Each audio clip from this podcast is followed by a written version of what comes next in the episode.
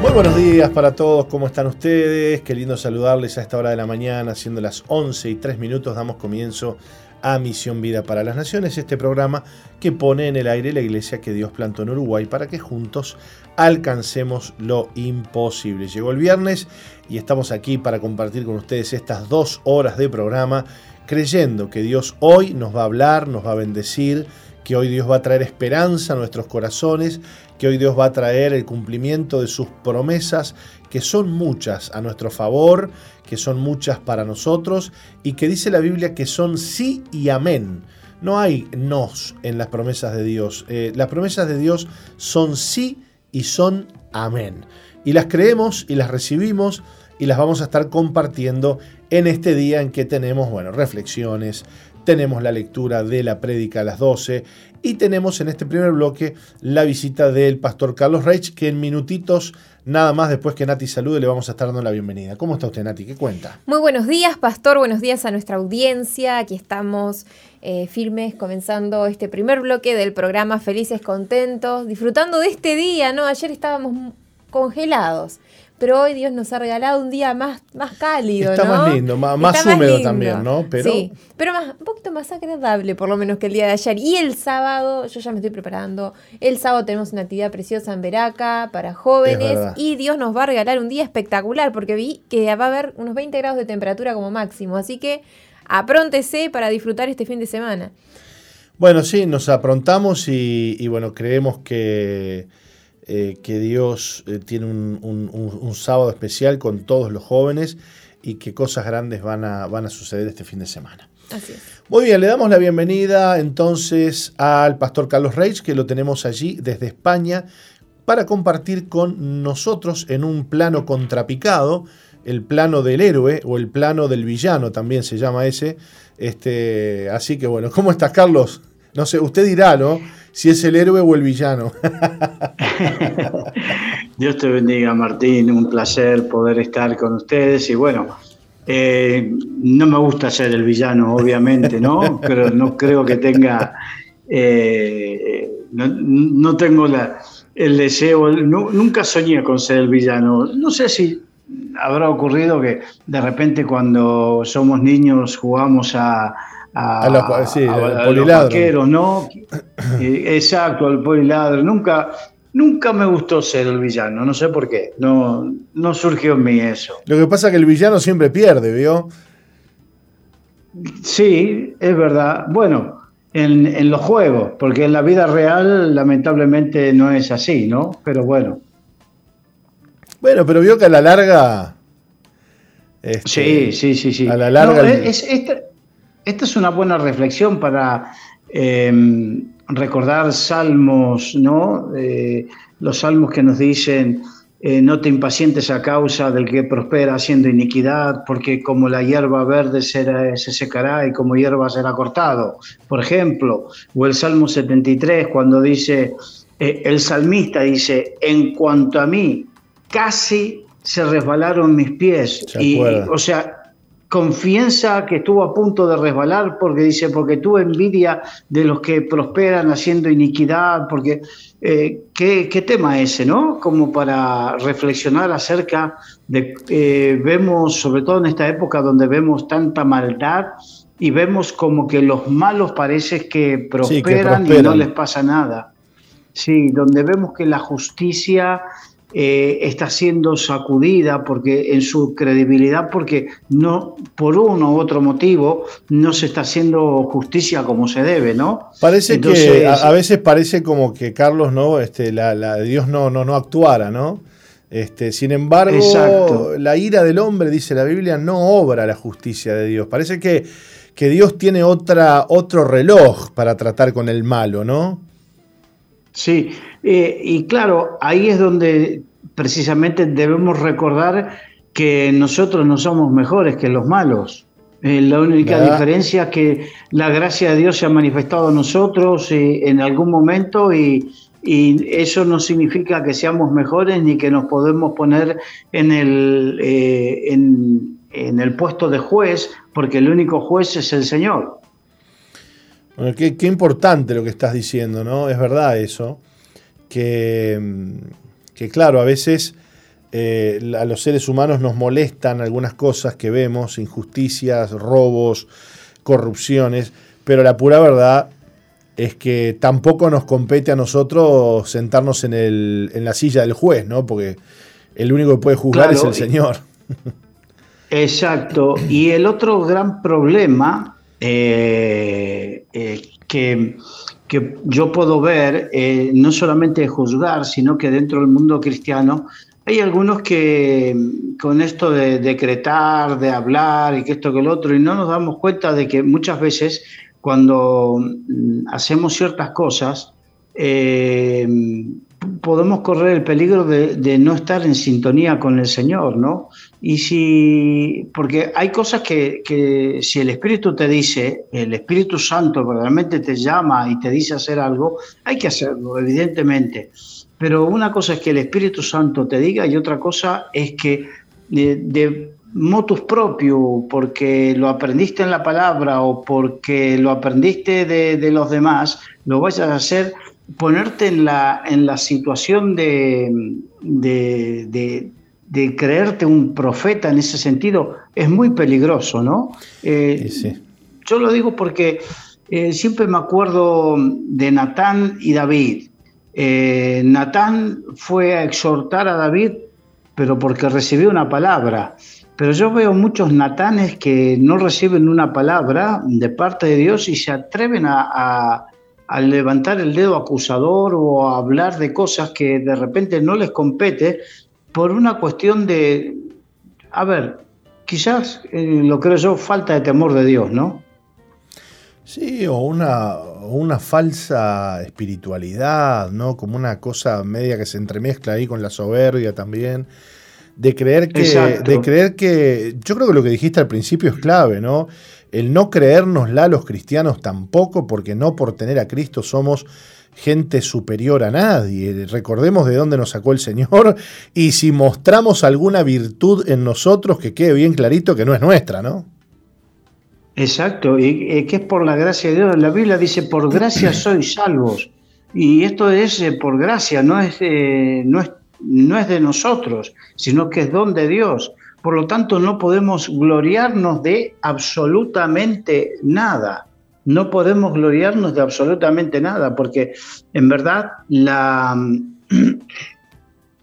eh, la vida cristiana no consiste exclusivamente en un buen comportamiento, porque hay mucha gente que no es cristiana y tiene un muy buen comportamiento, sino es, eh, la vida cristiana consiste en tener una vida eh, humillada delante de los ojos del Señor, y si nos exaltamos nosotros, ahí no estamos humillándonos. Ahora, ¿qué tema, ¿Qué, tema con el que arrancamos, Carlos? ¿no? Porque también está lo otro, ¿no? La otra mirada, y es que no porque eh, no seamos jueces, no podemos juzgar, ¿no? Porque la Biblia dice que los espirituales juzgarán todas las cosas y tampoco es cuestión de quedarnos callados ante cualquier atropello y cualquier cosa y no decir nada porque no somos dignos, ¿no? Creo que eh, la palabra de Dios también nos habilita, el espíritu también nos habilita, pero claro, como decías vos, siempre y cuando sea en el espíritu, sea Dios el que nos esté guiando a hacerlo, ¿no? Claro, yo me, refiero más que nada, eh, porque yo soy de las personas y lo hago permanentemente que estoy eh, con ustedes eh, a través de que denuncio cosas que se hacen mal y las denuncio porque, porque precisamente en mi calidad de hijo de Dios no, no me puedo callar, no debo callar de lo que está mal. Ahora, una cosa es que denuncies lo malo, y otra cosa es que me atreva a decretar eh, el juicio de Dios sobre los malos. Eso no es algo que, me compete a mí decidirlo. No sé si entiendes la diferencia por supuesto, entre una cosa y por otra. Por supuesto, por supuesto. Entonces, este, que evidentemente Dios hará justicia y llegará un momento, bueno, en las parábolas encontramos con que al final de los tiempos Dios dice que Él eh, de una gran pesca agarrará, apartará unos peces para un lado y otros para el otro, ¿no? Y con eso nos enseña cómo en su momento, en su momento Él, Él es el que va a decidir quiénes son, eh, irán para un lado y quiénes irán para el otro. pero no me corresponde a mí eh, ya eh, juzgar a una persona por el pecado. Yo lo que hago es denuncio el pecado que comete, y, pero la otra cosa es que Dios juzgará de una manera que yo no entiendo y no comprendo, porque no, para, por algo no soy Dios. Claro. Aunque yo, yo me acuerdo que algunas veces eh, pensaba, si Dios me dejase cinco minutos darle algunas instrucciones de cómo hacer las cosas, no sé si te habrá pasado alguna vez en tu vida. menos, menos mal, Carlitos, que no, que no estamos ahí, no, menos mal, menos mal, menos mal. Sí, sí. Cuánta paciencia, cuánta paciencia este, nos tiene el Señor, ¿no? Uf, eh, yo creo que muchas veces hablamos en pasado cuánta paciencia nos tuvo el Señor, pero creo que si somos sinceros y dejamos que el Espíritu Santo nos redarguya, cuánta paciencia nos tiene, porque acordémonos que la Biblia dice que a cuanto más luz, más demanda. sí. Entonces, una persona que está en tinieblas, sí, eh, Dios juzgará por causa de sus pecados, pero a aquellos que decimos que tenemos luz, ¿cuánto más nos demandará por esa luz? Y sí, eh, claro. Eh, lo, que acabas de decir es que necesitamos más paciencia y misericordia los, los que conocemos al Señor que quizás los que no le conocen, ¿no? Exacto, exacto, exacto. Eh, entonces, evidentemente, claro que a veces, porque hay alguno que capaz que me escucha y dice, sí, pero lo que está ocurriendo, mira, yo sé, y a veces cuando veo las iniquidades, las cosas que suceden, las corrupciones, la maldad, de, y a veces pienso, Señor, cómo me gustaría ser como Elías y orar y que descienda fuego del cielo y que los consuma, o como Eliseo cuando le dijeron calvo, calvo y salieron unos osos y los destruyeron. ¿Cómo me gustaría que eso suceda con mm. los malos, los perversos? Pero Dios no actúa así. Sí, señor. Dios ¿Vos, no actúa así. ¿Vos te acordás cuando los, los discípulos este, eh, se enojaron con aquella ciudad, ¿no? Que no les recibió, no me acuerdo el nombre. Este, y les dijo, eh, déjanos orar para que caiga fuego del cielo. Y el Señor se dio vuelta y dijo, pero ustedes no saben de qué espíritu son, ¿no? Este, no, conocen el corazón de Dios, en otras palabras, ¿no? Exacto, e, eso es muy importante. Cuando llegas a conocer un poquito porque claro, ¿cómo pretendemos conocer el corazón de Dios 100% siendo como somos, no? Eh, entonces, pero si llegamos a conocer un poquito el corazón de Dios, nos damos cuenta que, cómo, eh, qué diferente que es. Por algo dice, eh, en Isaías dice, así como son más altos los cielos de la tierra, así son mis caminos de tus caminos, mis pensamientos de tus pensamientos.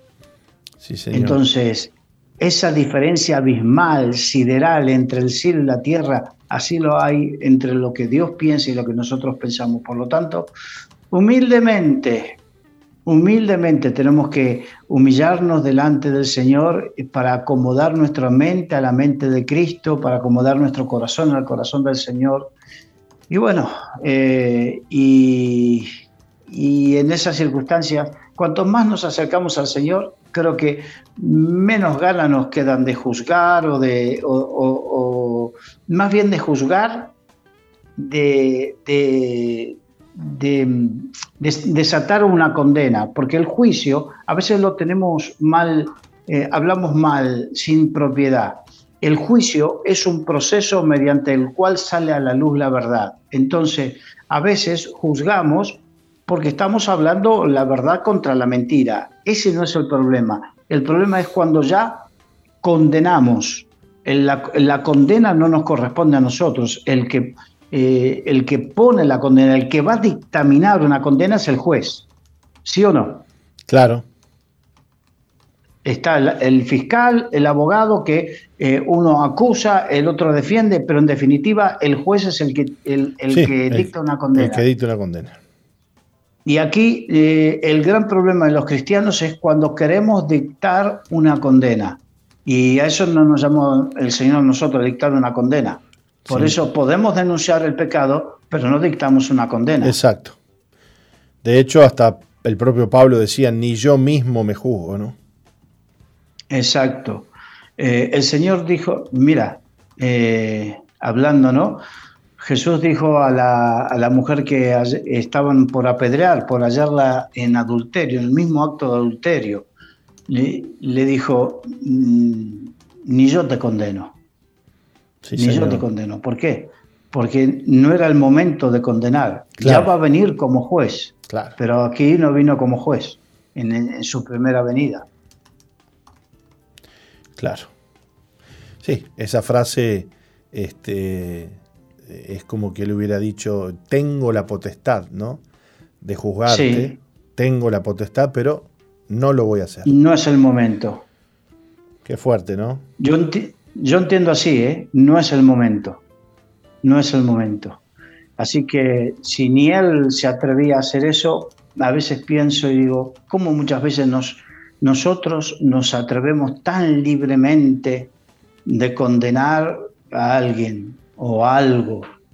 Así que, en fin, eh, son las cosas que debemos reflexionar para madurar en la vida. Eso es lo que creo firmemente. Sí, señor, sí, señor. Bueno, eh, linda meditación, Carlos. Eh, contanos un poquito qué cuestiones tenés para compartirnos de allí de España, de Europa. Seguramente tenés algo para compartir con nosotros. Evidentemente el tema eh, central en cual, eh, por el cual gira todo tiene que ver con la pandemia, ¿no? Eh, la pandemia que ha creado tantos conflictos a tal punto de que, como se habrán enterado, hasta Messi se va del Barcelona por las olas que levantó toda esta pandemia, ¿no? Esta pandemia ha creado una crisis económica que ha provocado que el Barcelona, entre la pandemia y las malas gestiones anteriores, no pueda hacer frente al, contrato de Messi y Messi se tenga que ir. Pero para, esto es más que nada para que nos demos cuenta eh, cómo va unido todo. Eh, entonces, eh, mira, hoy estuve con unas personas que importan eh, mercadería de, China, entonces le digo, pero estamos aquí a mitad de la temporada de verano y todo esto que has traído son cosas para el verano, esto lleva tres meses de retraso cuatro meses de retraso, esto te lo vas a comer hasta sin poder vender hasta el año que viene.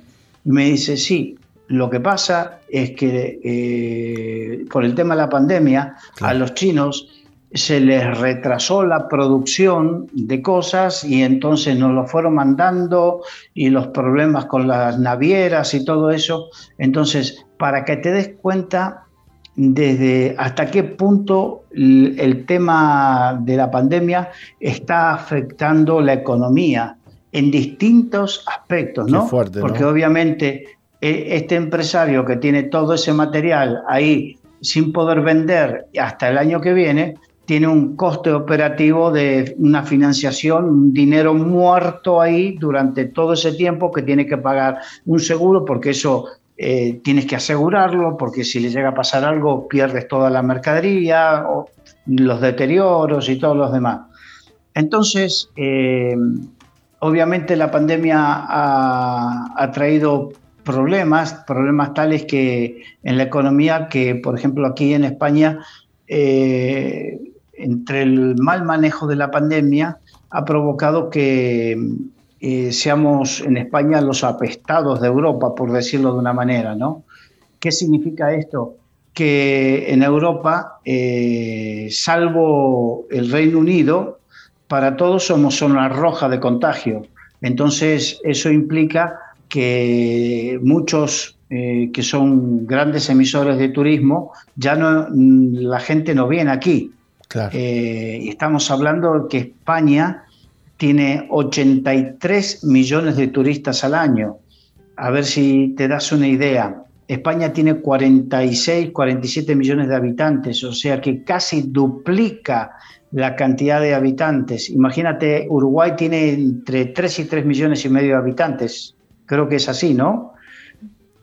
Eh, imagínate si a Uruguay van al año 6 millones de turistas.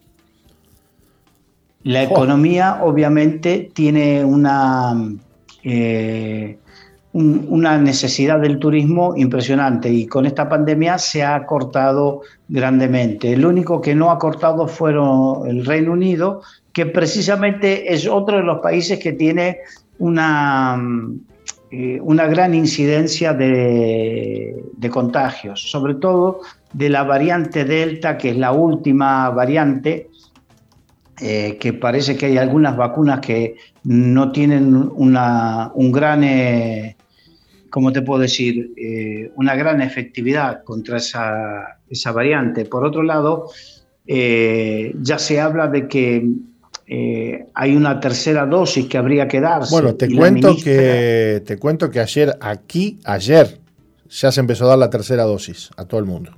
Bueno, Aquí ya se empieza a hablar de una tercera dosis y hay voces que dicen que va a haber que darse la vacuna todos los años. O sea que, no sé, y hay unos cuantos, eh, unos cuantos, bueno, hay gente conocida que con las dos eh, dosis de vacuna, sin embargo, hay algunos que han muerto y otros que han estado infectados gravemente.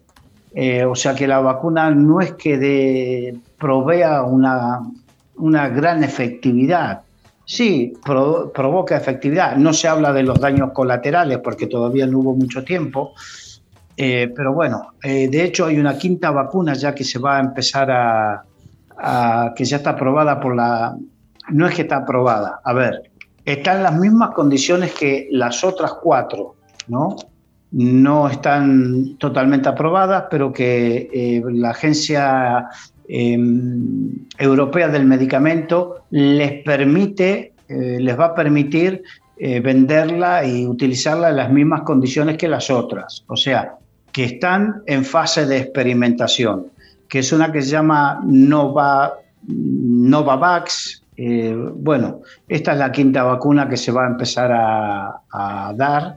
Y bueno, no, la verdad que no sé. Lo único que sé que están desesperados, en muchos países están eh, queriendo poner el pasaporte COVID, que significa que para poder entrar a esos países o en, ciudades o en regiones, en algunos sitios para poder entrar en restaurantes, en bares, que van a pedir el pasaporte COVID. Hay manifestaciones en, en Francia para que no suceda en contra de eso.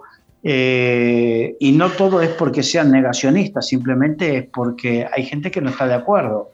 Y aquí en España hay regiones que no saben qué hacer, qué ley sacar para obligar, obligar, que es anticonstitucional, es anticonstitucional, no es legal, obligar a los eh, sanitarios, sean médicos, eh, celadores, asistentes, todo el personal sanitario, enfermeros, a vacunarse, eh, igual que los que trabajan en los geriátricos. Bueno, se está, dando, eh, se está dando, Carlos, una, una situación bien particular con todo esto y de discriminación y de violación de derechos humanos, ¿no? Porque fíjate que acá en Uruguay, que, que, generalmente, vos lo sabés, este, las cosas llegan o llegaban 20 años con retraso.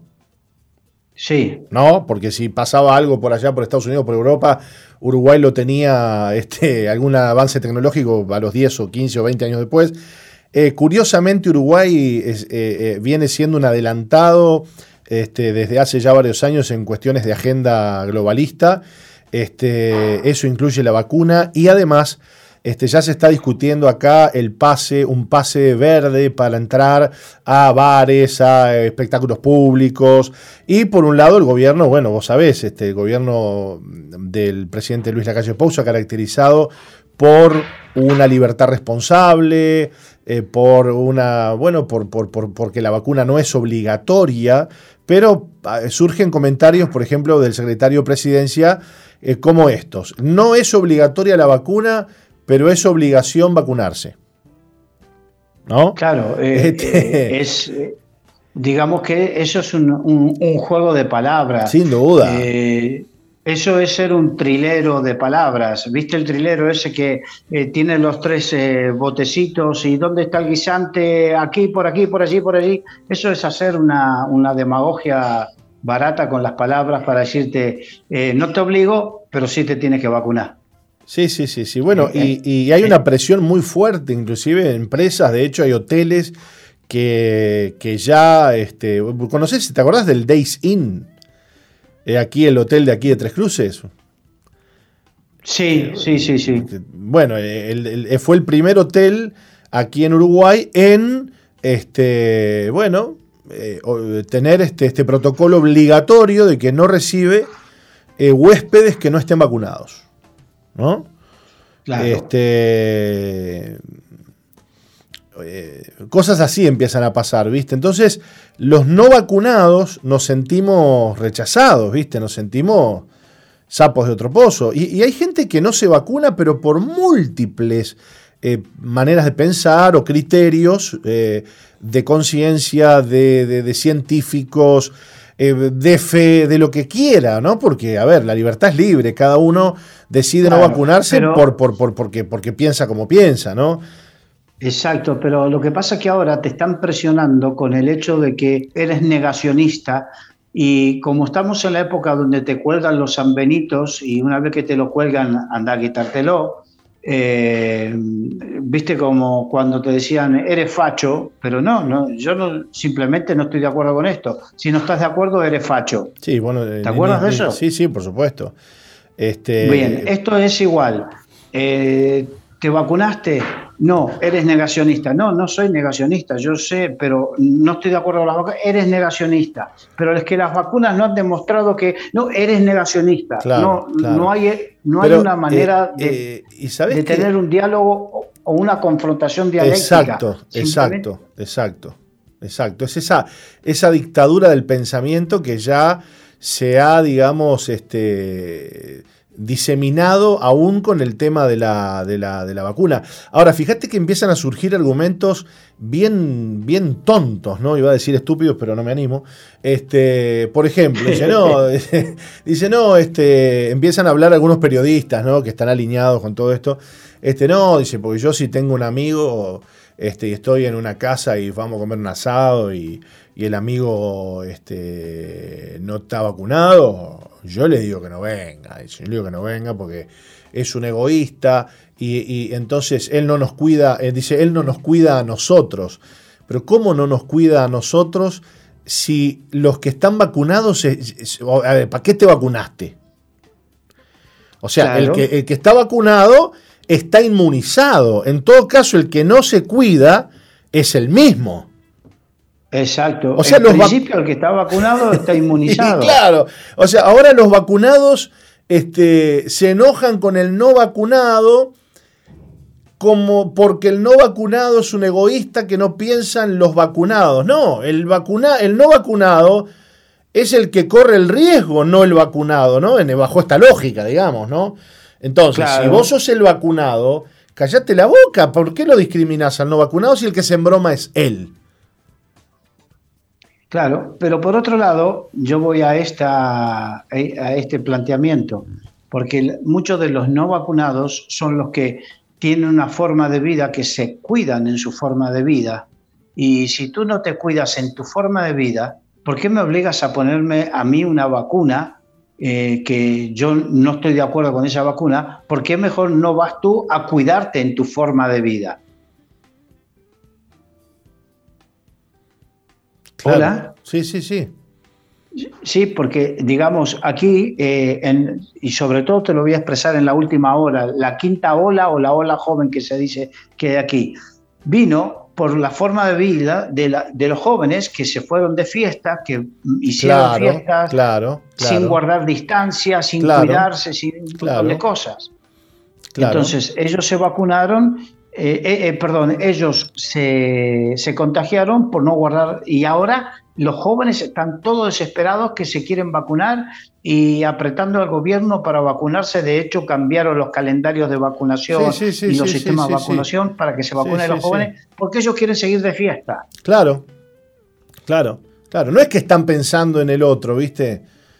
Están pensando en, en tener libertad. Claro. Entonces, por, eso vamos viendo que eh, eh, a los que no se quieren vacunar los catalogan de la manera que ellos tendrían que ser catalogados. Qué de egoísta. El egoísta es, eres tú, sabiendo que estamos en esta situación, ¿por qué no guardas una distancia? ¿Por qué no guardas los protocolos? ¿Por qué te vas a, vivir situaciones que sabes que son de alto riesgo? Claro. Así está el mundo, querido Pastor Carlos Reich. Gracias por, por estar con nosotros, eh, por hacerte este tiempito y bueno, siempre es un disfrute poder compartir contigo, Carlos. el placer es mío, sinceramente, de corazón, el placer es mío. Y bueno, hasta la próxima oportunidad, que Dios les bendiga, un abrazo. Y bueno, eh, Martín, eh, como es que decía, así está el mundo, me quiero bajar. No, yo no me quiero bajar, pero ya el Señor hará. Sí, señor. Un abrazo. un abrazo grande, Carlos. Gracias por estar con nosotros. Nos vamos a una pausa. Enseguida volvemos. No cambies la sintonía. Enseguida regresamos con Misión Vida.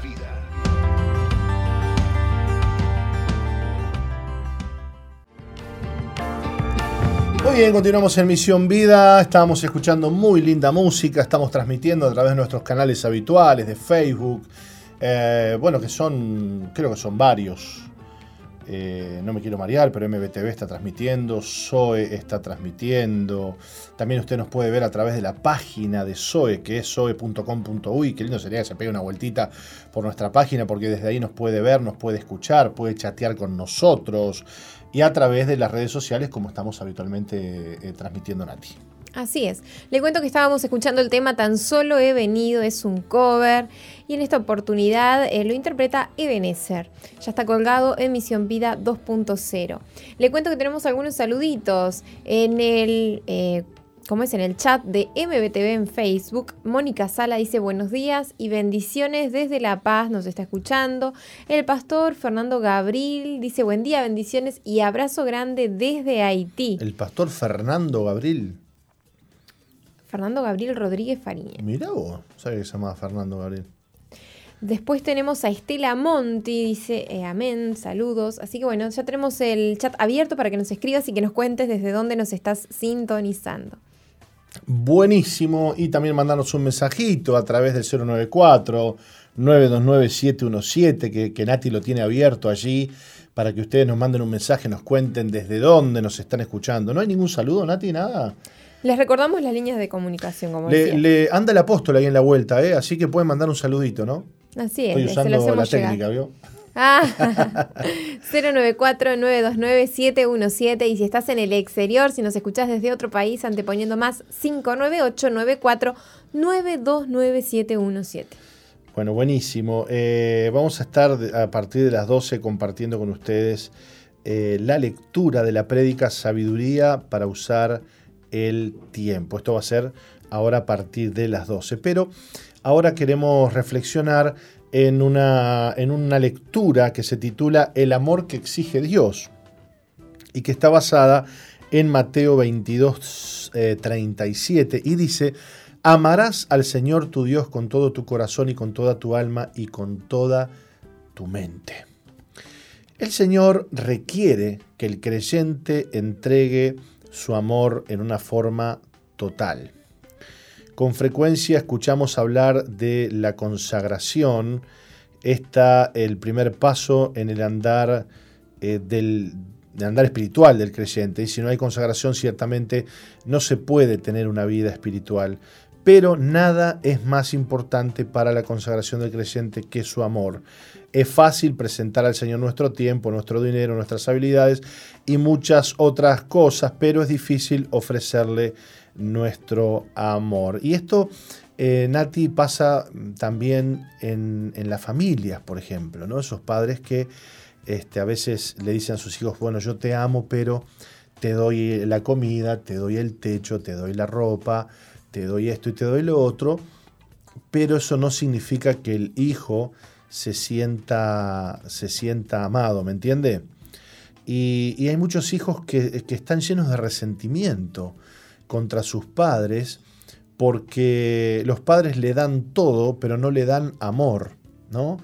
Y a veces los padres usan, y no me quiero ir del tema, porque no era el tema, pero simplemente lo uso como ejemplo, los padres usan muchas veces eh, las cosas materiales como un medio coercitivo con los hijos, ¿no?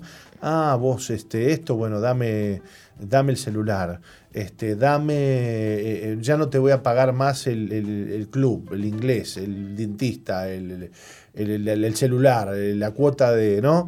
Te voy a cortar acá, te voy a cortar allá. Por supuesto que si usted tiene amor y lo hace con amor, esto funciona, pero si lo hace para manipular, entonces no funciona. Y pongo este ejemplo porque a veces somos así con el Señor, ¿no? ¿Sabes cuánta gente, Nati, le ha dicho a Dios, este, Señor, este, no, no, no, no, voy a, no, voy a diezmar más? No, no voy a dar más la ofrenda. Se enojan con Dios. Eh, o están contentos porque le dan a Dios esas cosas que, por ejemplo, le dan a Dios sus habilidades, le dan a Dios el dinero, pero Dios está buscando en nosotros el amor. El amor. El apóstol Pablo decía, si yo doy de comer a los pobres, si yo eh, le doy ayuda a los necesitados, si doy mi cuerpo para ser quemado y no tengo amor, de nada me sirve lo que he hecho. Y Dios está buscando que le amemos, que le amemos. Eh, por ejemplo, a veces le damos a Dios mucho amor, pero eh, tenemos en primer lugar a alguien más en nuestra vida. Solapadamente hay otra persona, hay alguien más que ocupa el lugar que Dios ocupa. Y esto es muy sutil muchas veces, Nati. A veces eh, las personas no reconocen esto. Porque claro, reconocer que Dios no está en primer lugar es muy duro, ¿no? Una persona diga, sí, es verdad, Dios no está en primer lugar, es duro. Hay creyentes que te defienden a muerte, dicen, no, Dios es lo primero en mi vida.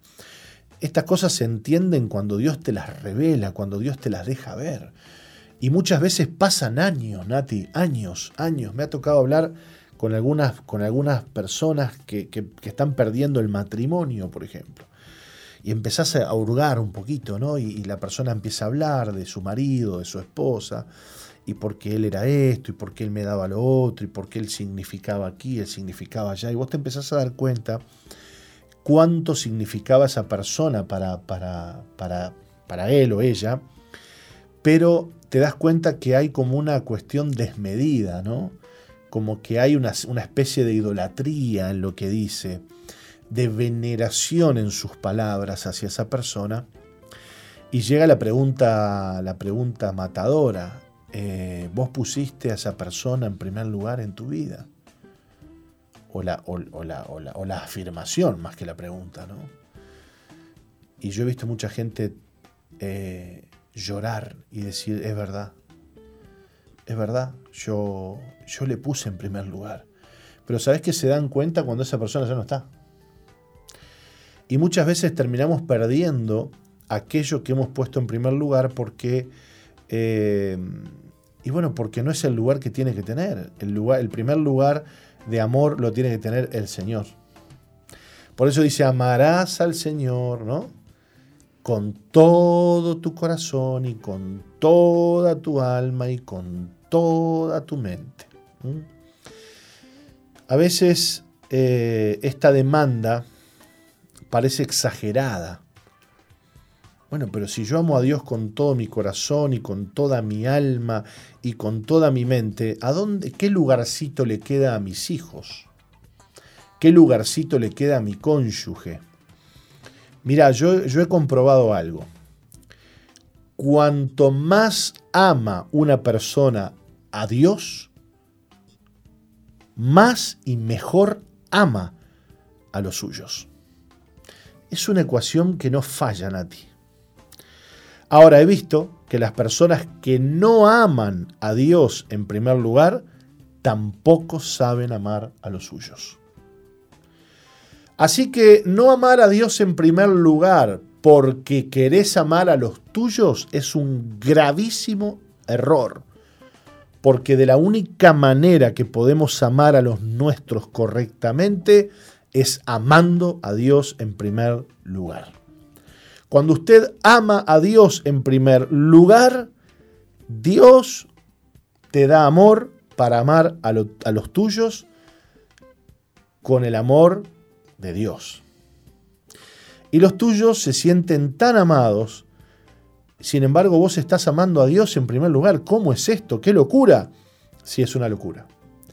Y solo Dios puede hacer posible esta realidad. Si vos amás a Dios más que a tu esposo, vas a amar a tu esposo como nadie. Y si vos amás a Dios más que a tu esposa, vas a amar a tu esposa como nadie. Es una cuestión de matemática divina. Cuando en realidad el Señor dice el que no aborrece, no es que está diciendo el que no rechaza, está diciendo el que no ama menos.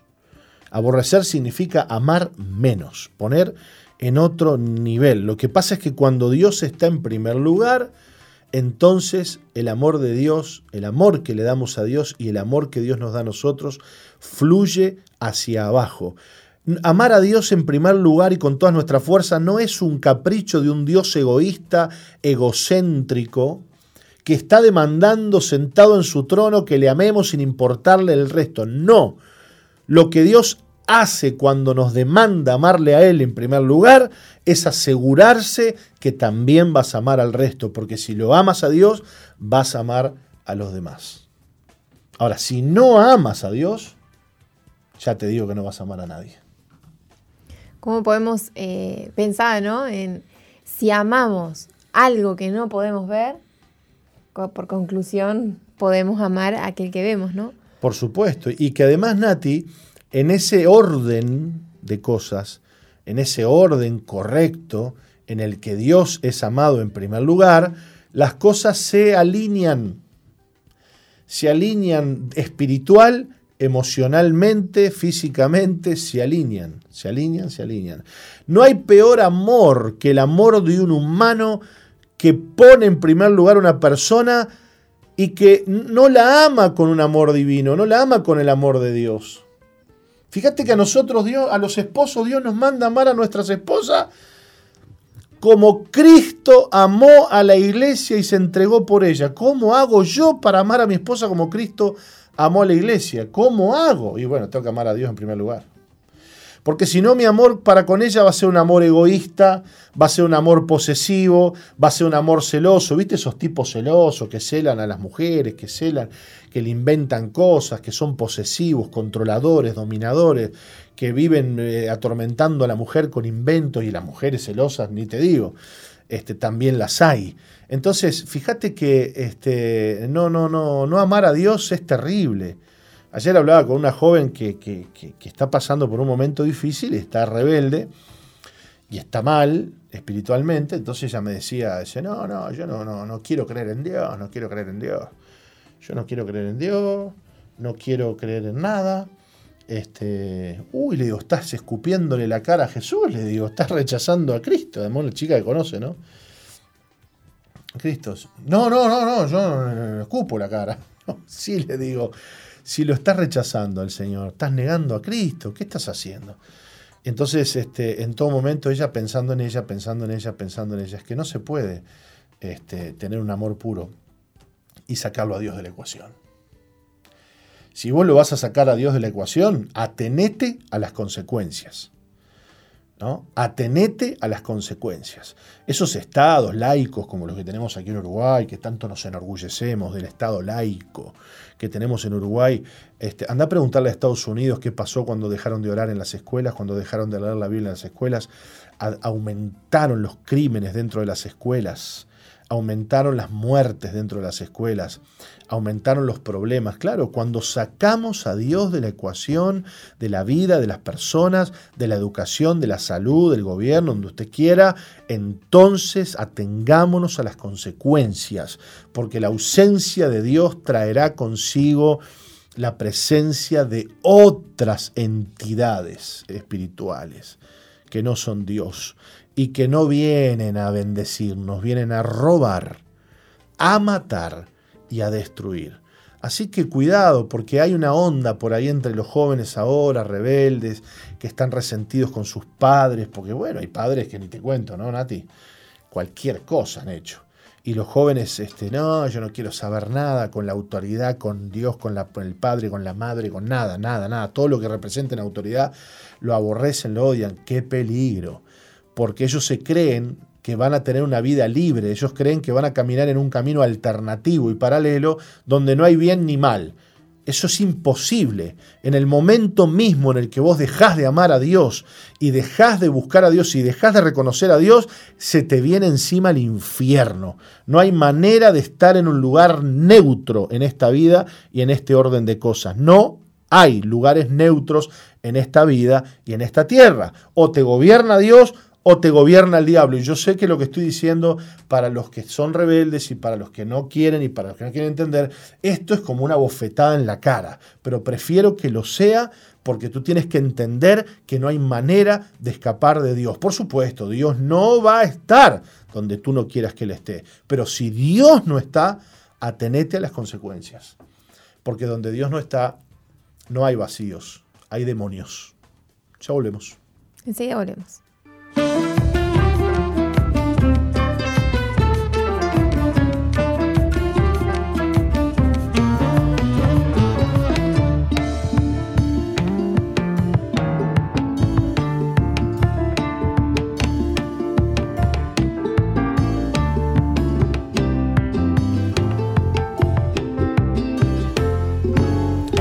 bien, continuamos aquí en Misión Vida después de esta pausa de las 12, siendo, le digo Nati, las 12 y 10.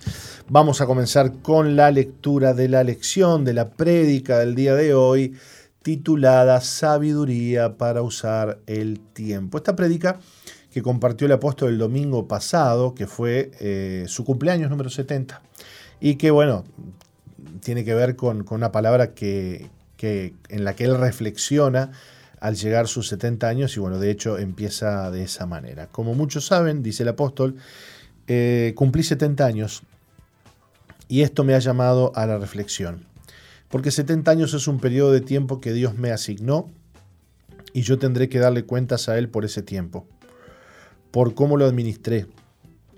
Créeme que te demandará a ti también cómo has usado el tiempo que te dio. Hablamos de lo que hemos hecho o no hemos hecho Hablamos de decisiones que hemos tomado, buenas o malas, pero lo hacemos sin entender que todas esas obras o decisiones las tomamos dentro del tiempo, o sea, dentro de un bien que no está estanco, sino que va pasando.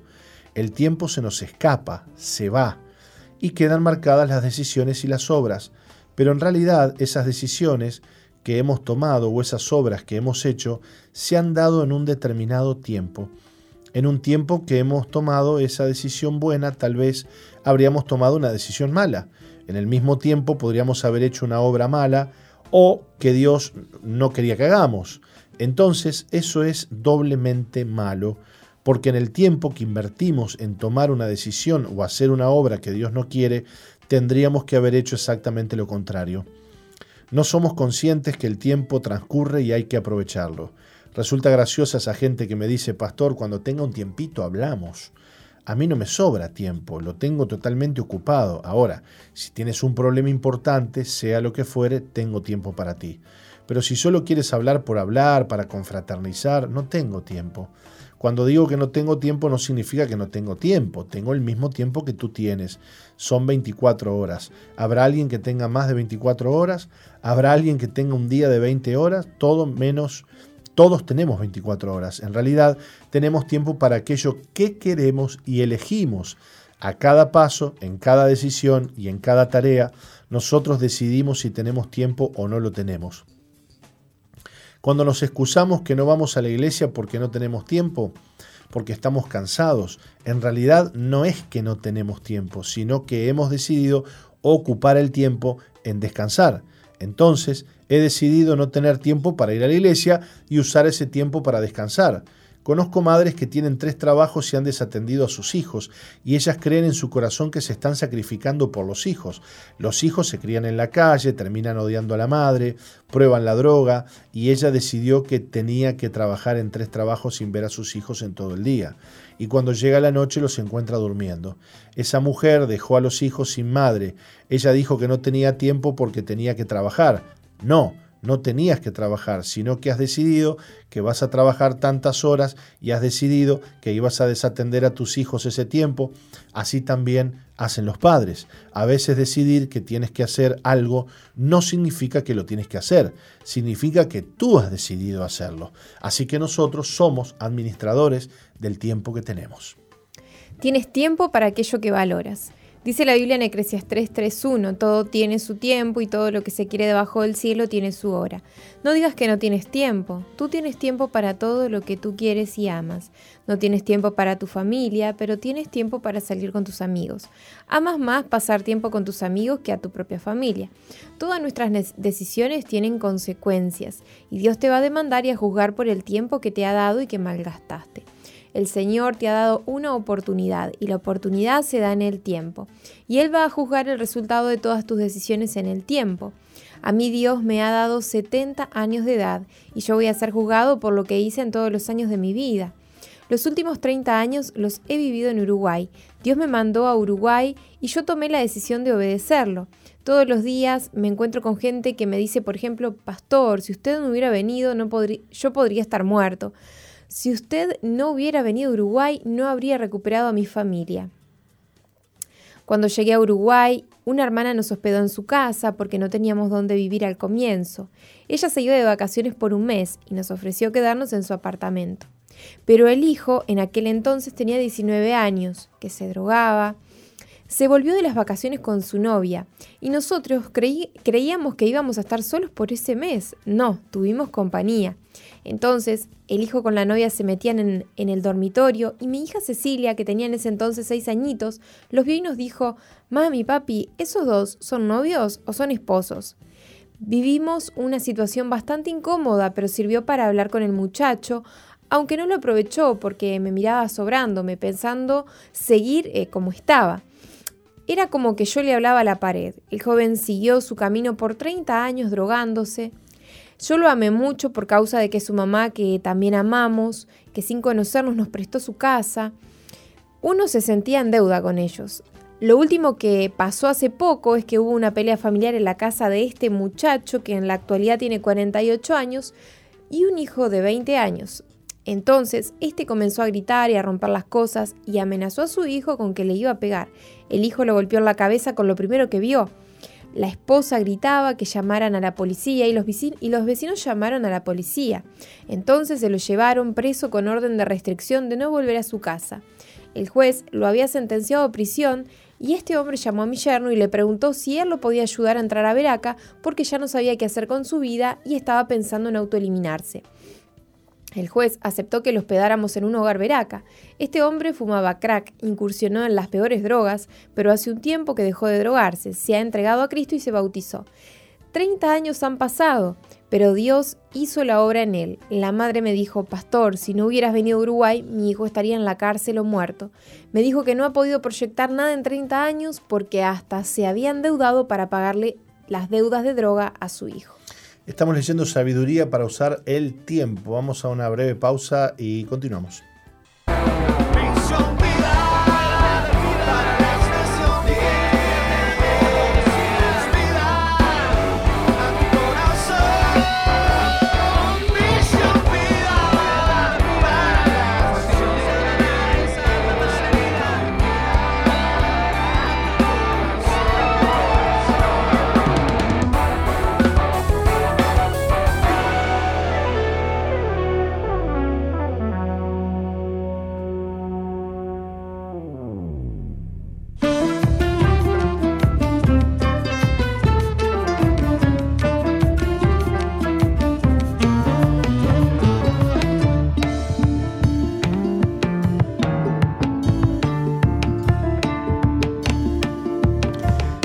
Continuamos con la lectura de esta predica. Dice, ¿cuánto valor tienen tus decisiones? ¿Cuánto valor tiene lo que haces? Tú que te dices cristiano, ¿has decidido servir a Cristo? ¿Has experimentado el placer de salvar almas? ¿O crees que el cristianismo es la excusa para eh, que Dios te dé lo que tú anhelas? Cuando le dije a Dios que se haga su voluntad en mi vida, Él desbarató todos mis sueños y rompió todos mis planes. Bendito sea el Señor que rompió todo para que se haga su voluntad y no la mía. Es mucho más valioso lo que Dios ha planeado hacer conmigo que lo que yo quería hacer conmigo, nos dice el apóstol. Cuando tengas muchos años podrás mirar para atrás y te alegrarás porque realmente valió la pena lo que has vivido o te lamentarás que has gastado tu vida en cosas vanas. La vida se gasta en el tiempo y vamos a ser juzgados por Dios en cuanto a que hemos hecho en el tiempo que Él nos ha designado. Dijo el predicador, todo tiene su tiempo y todo lo que se quiere debajo del sol tiene su hora. Tiempo de nacer y tiempo de morir, tiempo de plantar y tiempo de arrancar lo plantado, tiempo de matar y tiempo de curar, tiempo de destruir y tiempo de edificar, tiempo de llorar y tiempo de reír, tiempo de endechar y tiempo de bailar. Esto está en Eclesiastés 3.1 al 4. ¿Hay tiempo o no? Dios te dice, te he dado suficiente tiempo. ¿Has decidido dar vida o has decidido matar? Porque hay tiempo para todo. El tiempo no solamente transcurre, el tiempo se termina un gran luchador por la vida y la familia, el doctor Stefanov del Chaco, Argentina, ha fallecido por COVID.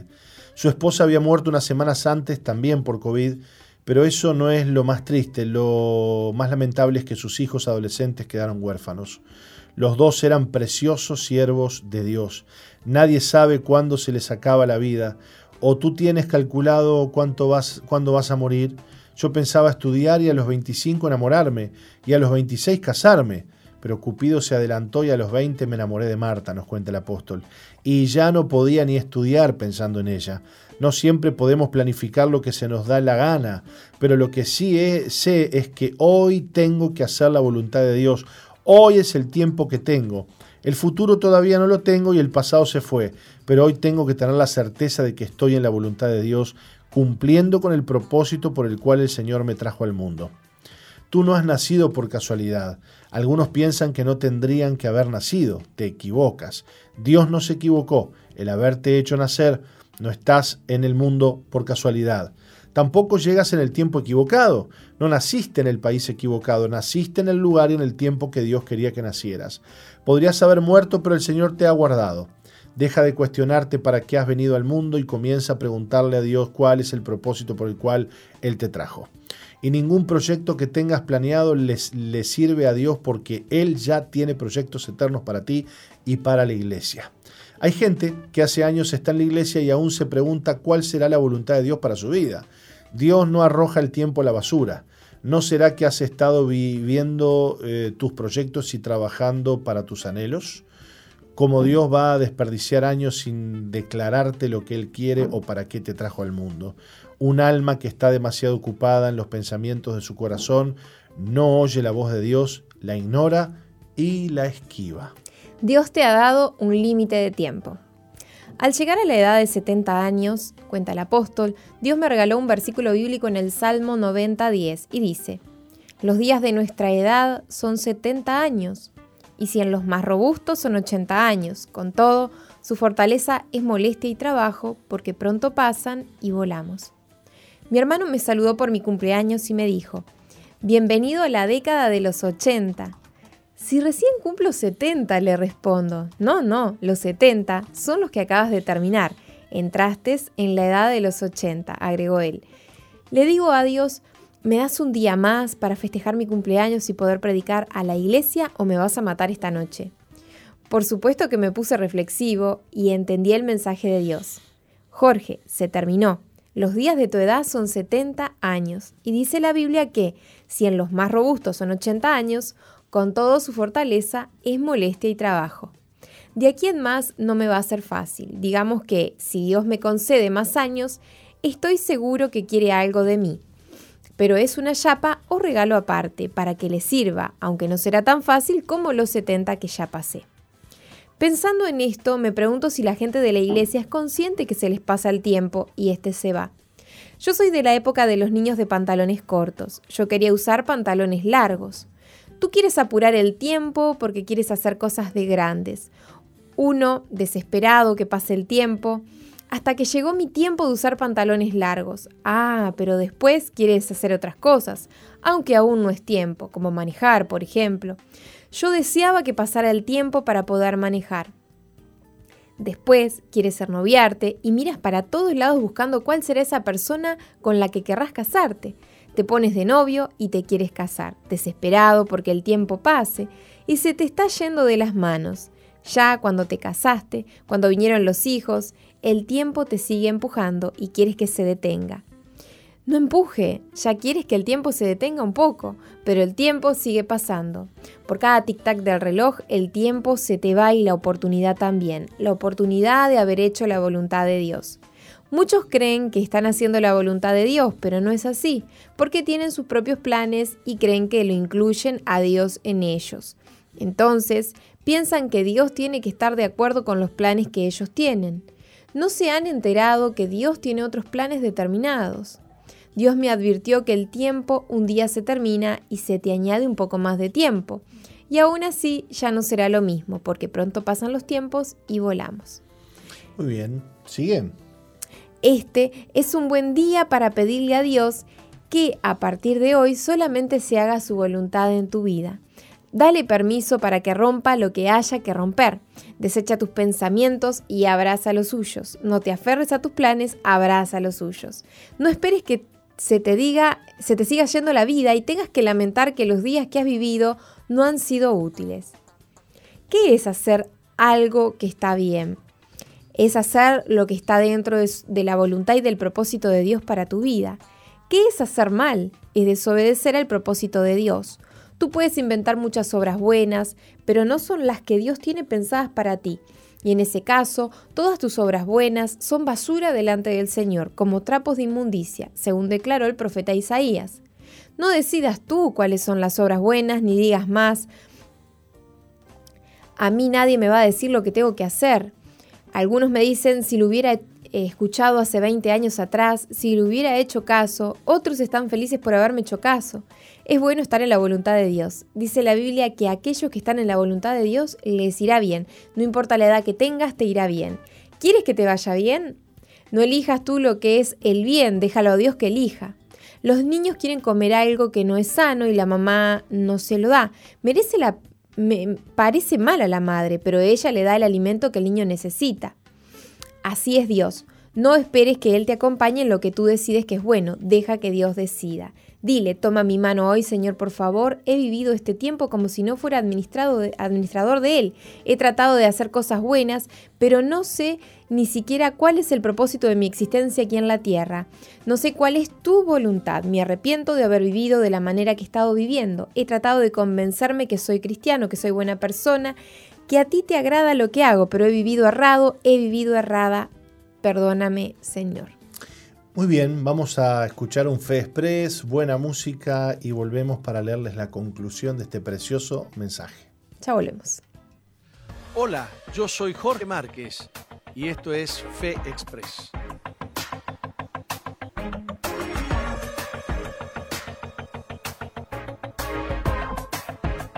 La vida es valiosísima y algunos quieren hacerle creer a, a las mujeres o a la gente en general que cuando una mujer aborta, es decir, cuando mata a un ser vivo, y ese ser vivo, no es cualquiera, sino que es su propio hijo, creen que se sacan un problema de encima. Yo creo que se echan encima un problema de, por vida, porque la vida es muy valiosa, es un don de Dios. Es valiosa porque, eh, como dije recién, se incuba en la vida biológica se incuba la vida espiritual.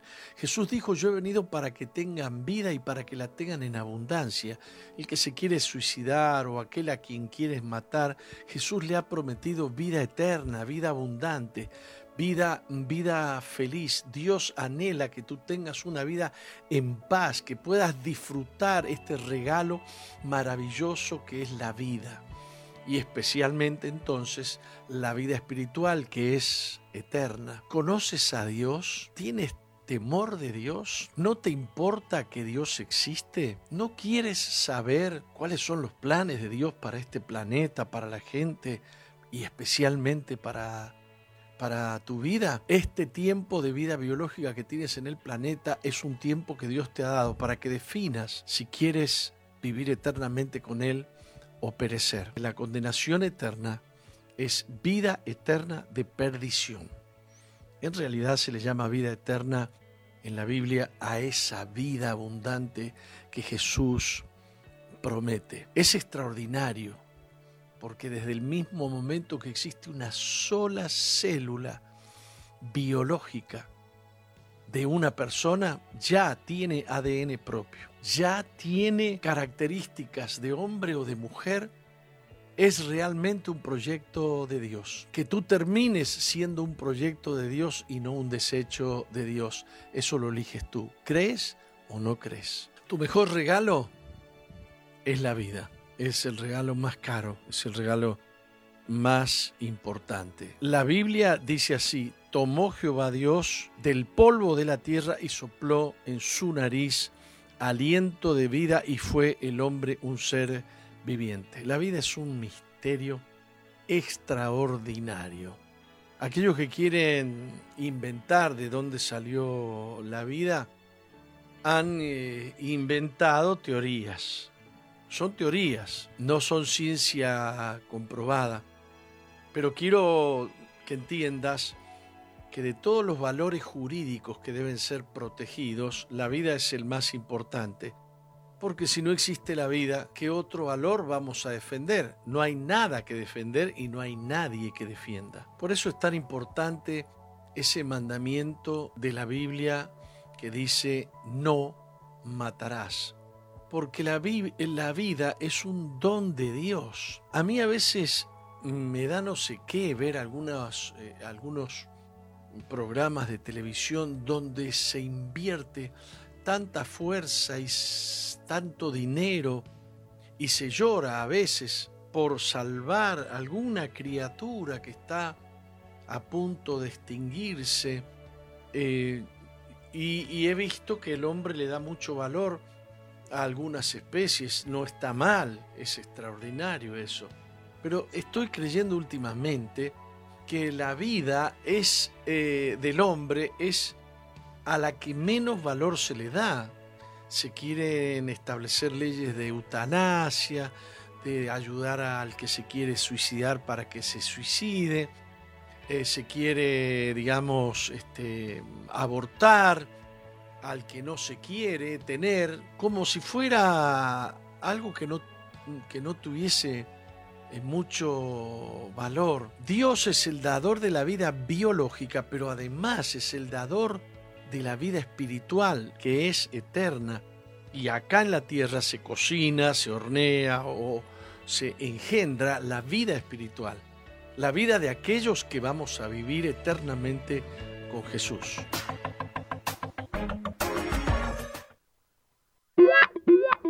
Sigue al apóstol Jorge Márquez en su fanpage en Facebook, Jorge Márquez.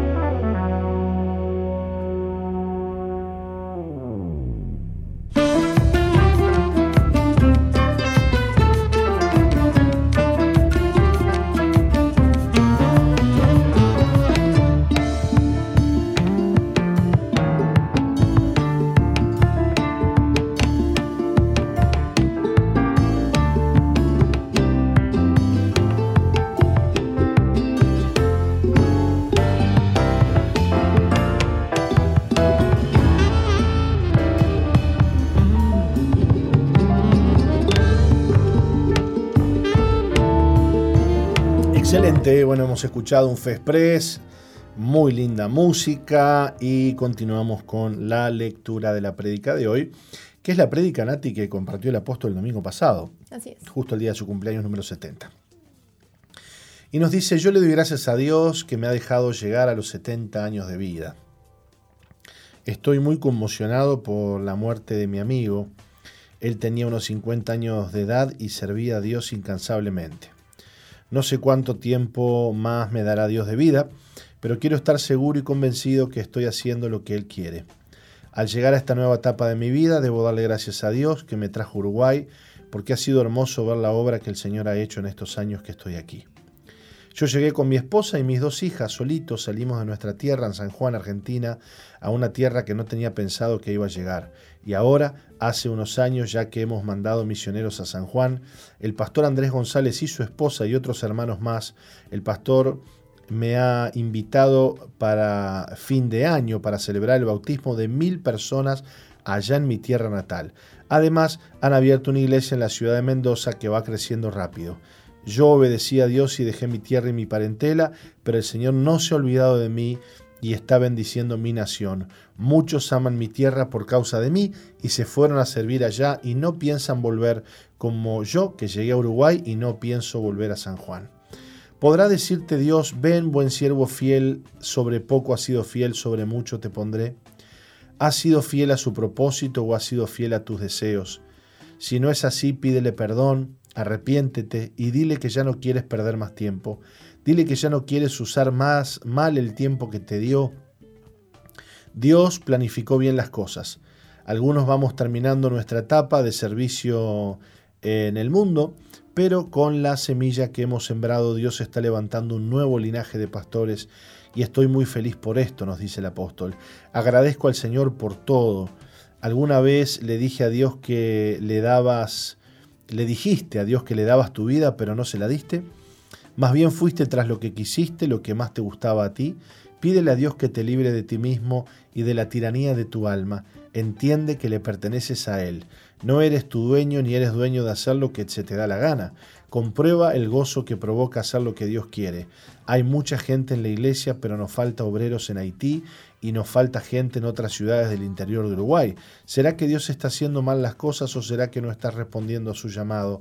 Hay muchos lugares en donde hace falta abrir iglesias. ¿Qué estás haciendo?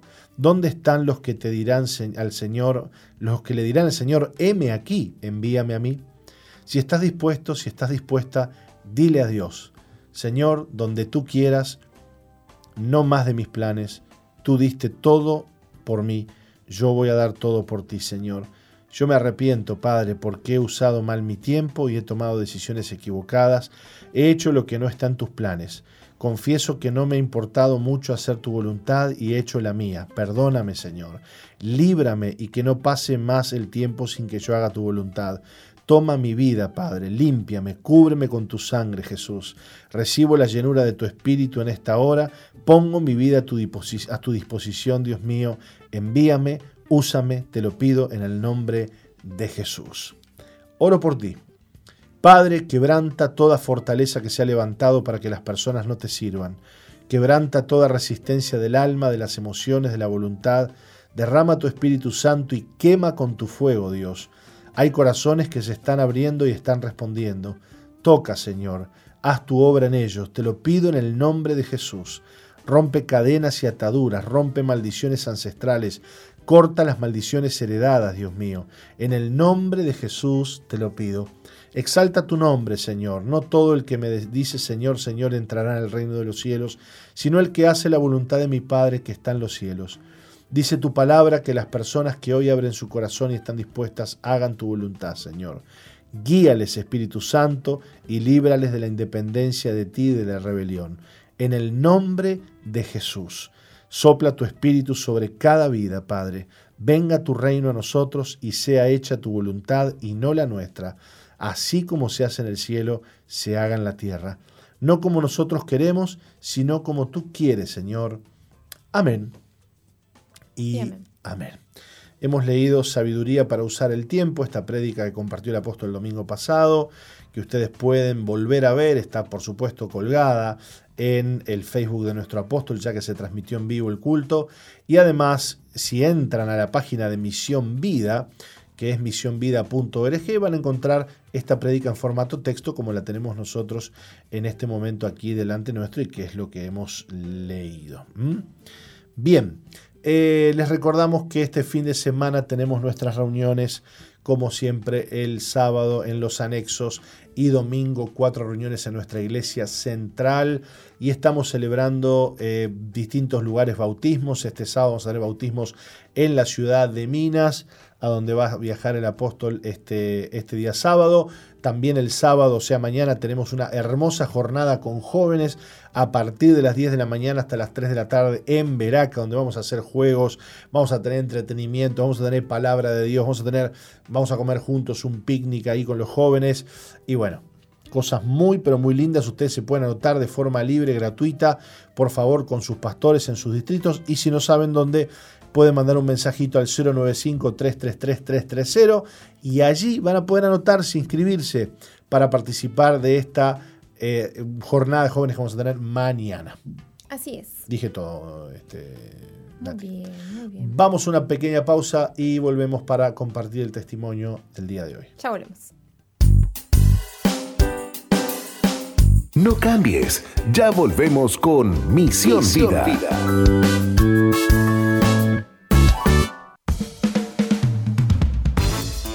Sigue al apóstol Jorge Márquez en Twitter e Instagram, arroba Jorge Márquez, Uy. Y suscríbete al canal de YouTube Jorge Márquez. Jorge Márquez.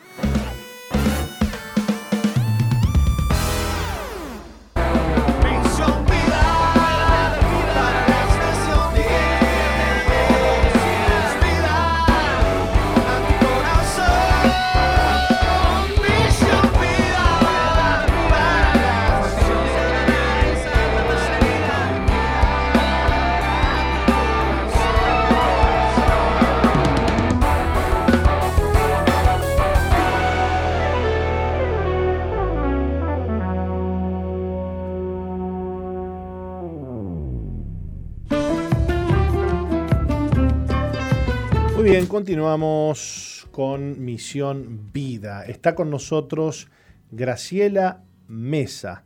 Ella nos va a contar cómo Dios la ha librado del rechazo, de la soledad y de la timidez. ¿Cómo estás, Graciela? Bienvenida. Bendiciones, pastor, muy bien. Muchas gracias por la invitación y bendigo a toda la audiencia y a ustedes por haberme invitado. Bueno, ¿dónde te encontrás vos ahora? En, en el departamento de San José, en Esilda Paulier, y estoy en mi casa. Ah, mira qué bien, mira qué lindo. Bueno, entonces este, desde tu casa te damos la bienvenida y le vamos a pedir a Nati que nos lea tu historia. Bueno. Bien. Graciela fue la única hija del matrimonio de sus padres. Con ellos pasó sus primeros años. Luego, aún en su niñez, su papá abandonó el hogar. Años después, su madre se volvió a casar y tuvo dos hijas. Por entonces, su esposo se convirtió en un padre para Graciela pero el abandono de su padre biológico generó sentimientos de rechazo, soledad y timidez en ella. No tenía amigas, ni salía a ningún lado, vivía entre sus cuatro paredes, sentía que en su casa no era tomada en cuenta, no la dejaban tomar decisiones por sí misma, la dominaban. Tenía 30 años cuando conoció a su esposo, él fue quien la llevó a la iglesia y desde ese momento su vida fue transformada. En este tiempo de pandemia, Dios se ha glorificado en su vida proveyéndole un auto se encuentra a 30 kilómetros de la iglesia y esto le ha permitido congregarse y servir a Dios en los grupos amigos. Hoy está agradecida a Jesús por todo lo que le ha dado, la familia que ha formado y el cambio que Dios hizo en ella. Qué lindo. Bueno, Graciela, contanos, eh, contanos cómo fue tu vida y contanos cómo hoy eh, el Señor ha cambiado tu vida. Bueno, como dice el testimonio ahí, ¿no? Yo vengo de padres separados, mis padres se separaron cuando yo era muy chica, cuando a los seis años mi mamá, cuando yo tenía seis años mi mamá se vuelve a casar y ahí empezó toda mi, mi, vida, vamos a decir, de soledad, de rechazo, aunque yo no, muchas veces no entendía por qué, pero ahí empezó, ¿no? Que me sentía rechazada, que no, no tenía una persona, un referente, vamos a decir, de padre, y yo me aferré a mi padrastro, que le doy gloria a Dios por el padrastro que Dios me dio, porque para mí fue el padre que no tuve. Digo, y, doy toda la gloria a Dios por ese padrastro que él me dio, que para mí fue mi padre, ¿no?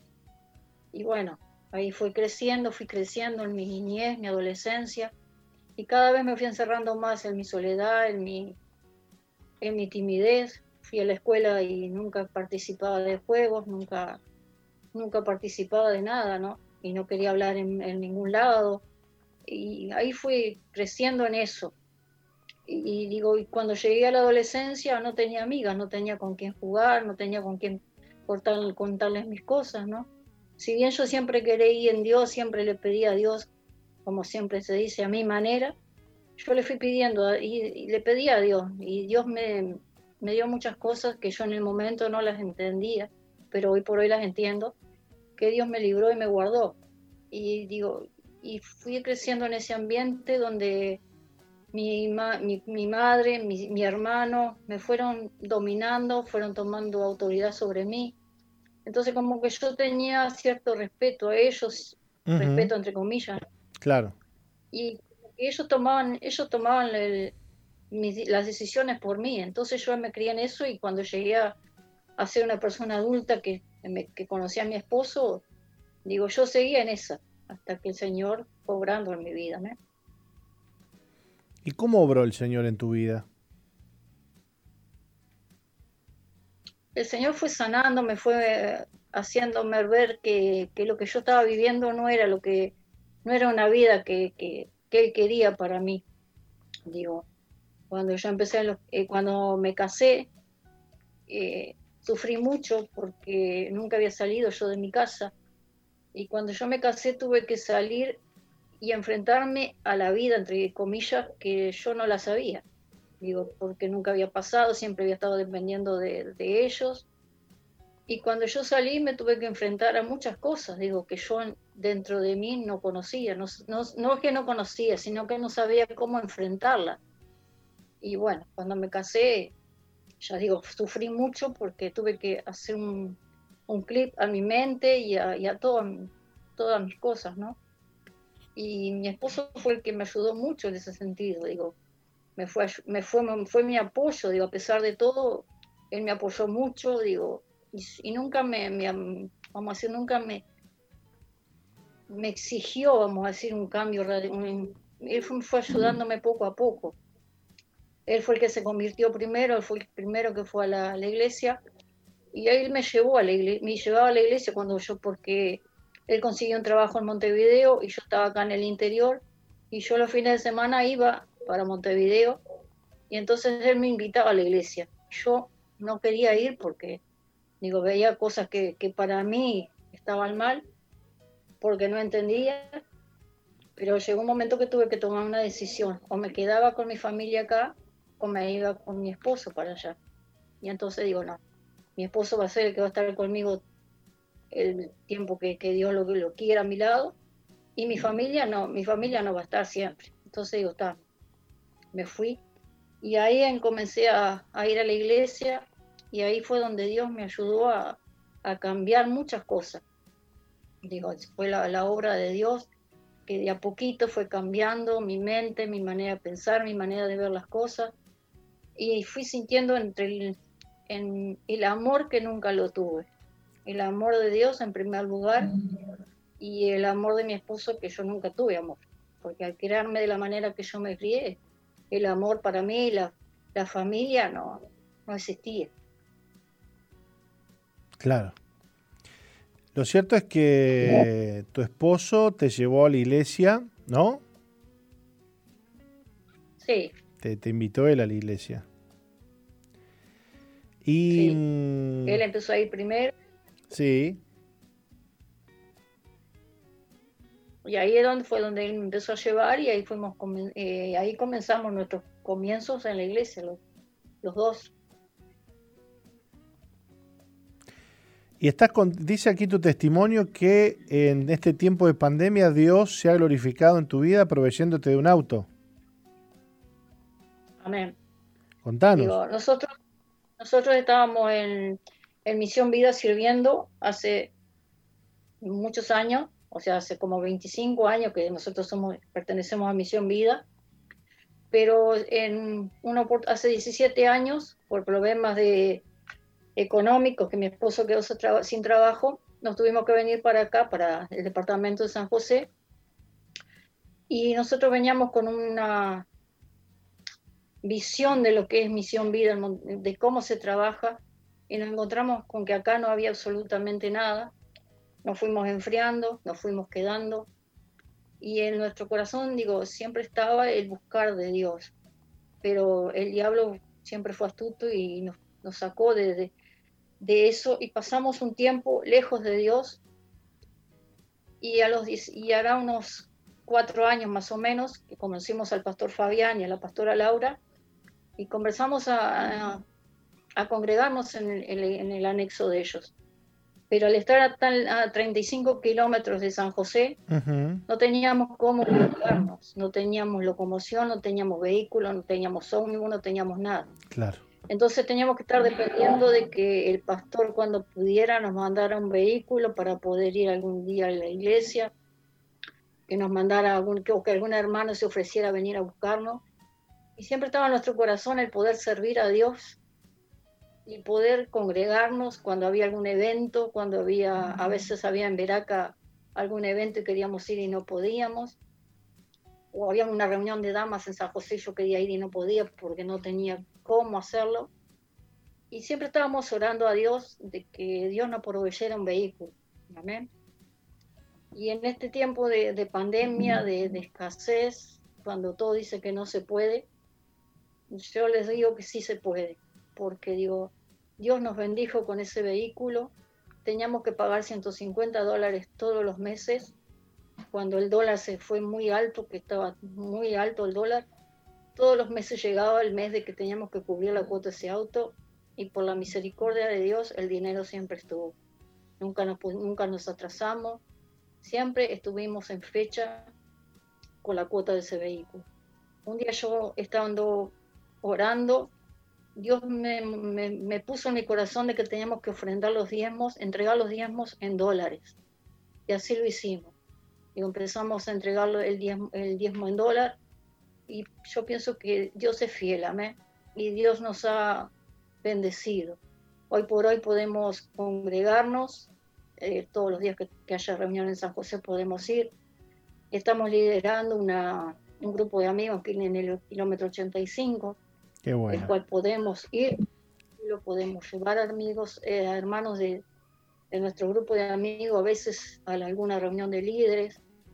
La, vida nos cambió en el sentido del servicio.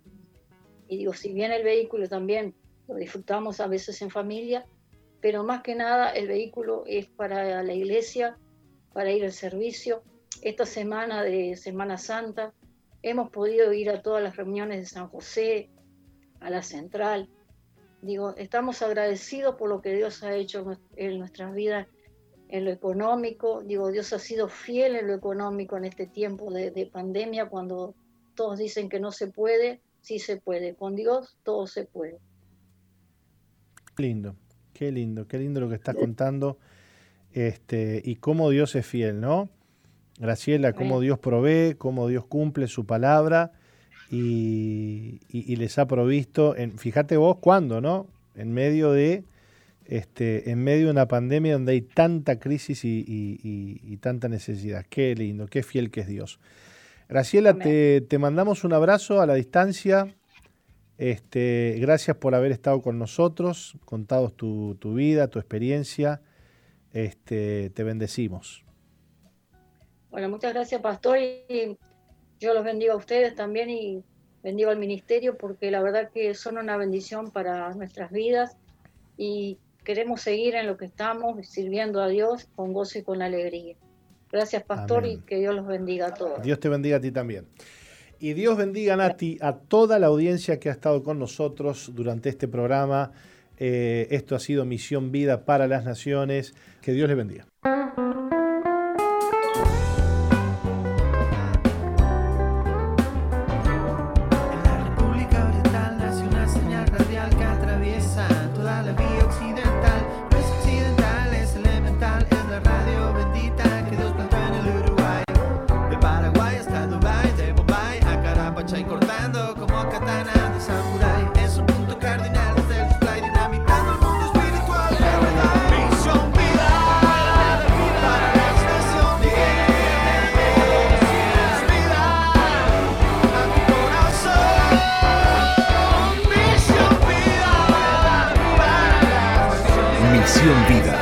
Iglesia que Dios plantó en Uruguay para que juntos alcancemos lo imposible, presentó su programa exclusivo que conduce el apóstol Jorge Márquez